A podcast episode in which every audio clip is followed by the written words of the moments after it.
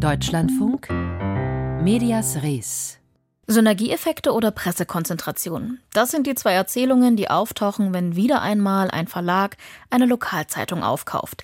In diesem Jahr bereits dreimal passiert. So übernimmt der schwäbische Verlag Zeitungen aus Mecklenburg-Vorpommern, die Matzak-Gruppe will die sächsische Zeitung in Dresden übernehmen und in NRW übernimmt die belgische Mediahus-Gruppe wohl gleich das gesamte Medienhaus Aachen. Diese Fusionswelle auf dem Tageszeitungsmarkt wollten wir uns einordnen lassen von Frank Lobigs. Er ist Professor für Medienökonomie an der Dortmund und mit ihm habe ich kurz vor der Sendung gesprochen und gefragt, wie er diese Fusionswelle auf dem Tageszeitungsmarkt beobachtet. Ja, das ist für mich so ein bisschen Business as usual. Ich würde sagen, wir haben seit einigen Jahren ja diesen Konsolidierungsprozess, dass immer mehr kleinere Zeitungen verkauft werden oder den Besitzer wechseln, wie jetzt in diesen Fällen.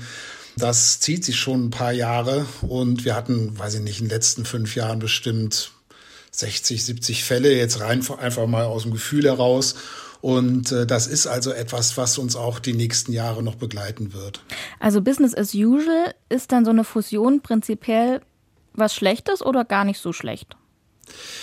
Ja, man, man hat immer den Aspekt, dass man sagt, gut, dadurch nimmt die Vielfalt ab. Aber wir haben natürlich eine sehr schlechte Entwicklung auf dem Zeitungsmarkt. Das heißt, wir haben äh, ständig fallende Auflagen. Seit dem Jahr 2000 60 Prozent ist die Auflage gefallen.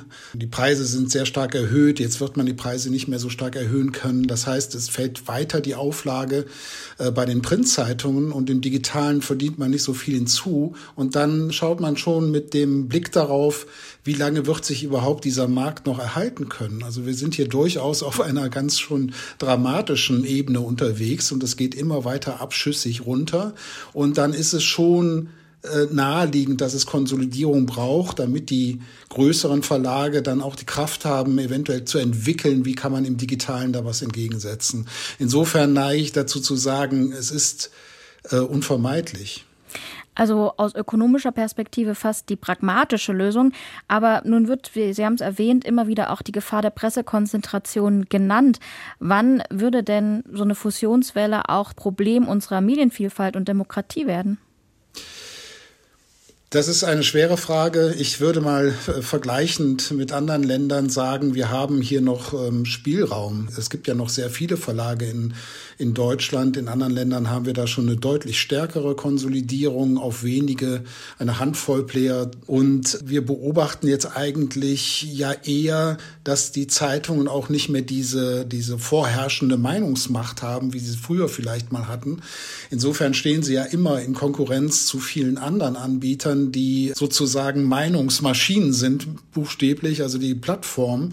Und sie sind professionell journalistisch unterwegs, diese Verlage. Und entsprechend würde ich fast sagen, dass auch eine Zeitung, die monopolistisch ist in einem bestimmten Gebiet, entscheidend zur tatsächlichen publizistischen Vielfalt beiträgt, weil sie überhaupt eine Redaktion hat, die unter professionellen journalistischen Kriterien Informationen sammelt, investigativ recherchiert und dann auch zusammenführt, also mindestens im Idealfall. Und wenn das wegbricht, und das ist die Alternative, dann haben wir ein ganz, ganz großes Problem, weil dann genau diese ähm, journalistisch professionellen Informationen dann zum großen Teil in den äh, Kommunen, in den Städten äh, dann wegfallen. Welche Zukunft prognostizieren Sie denn dem lokalen Printjournalismus?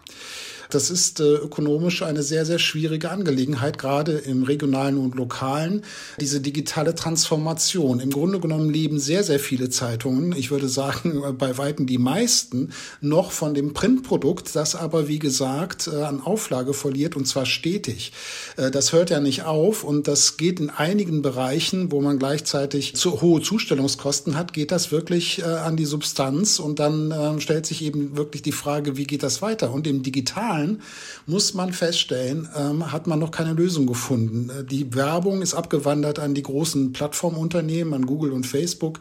Und mit der großen Offensive der Zahlinhalte, also das Setzen auf digitale Abos, das funktioniert im Regionalen leider nicht gut.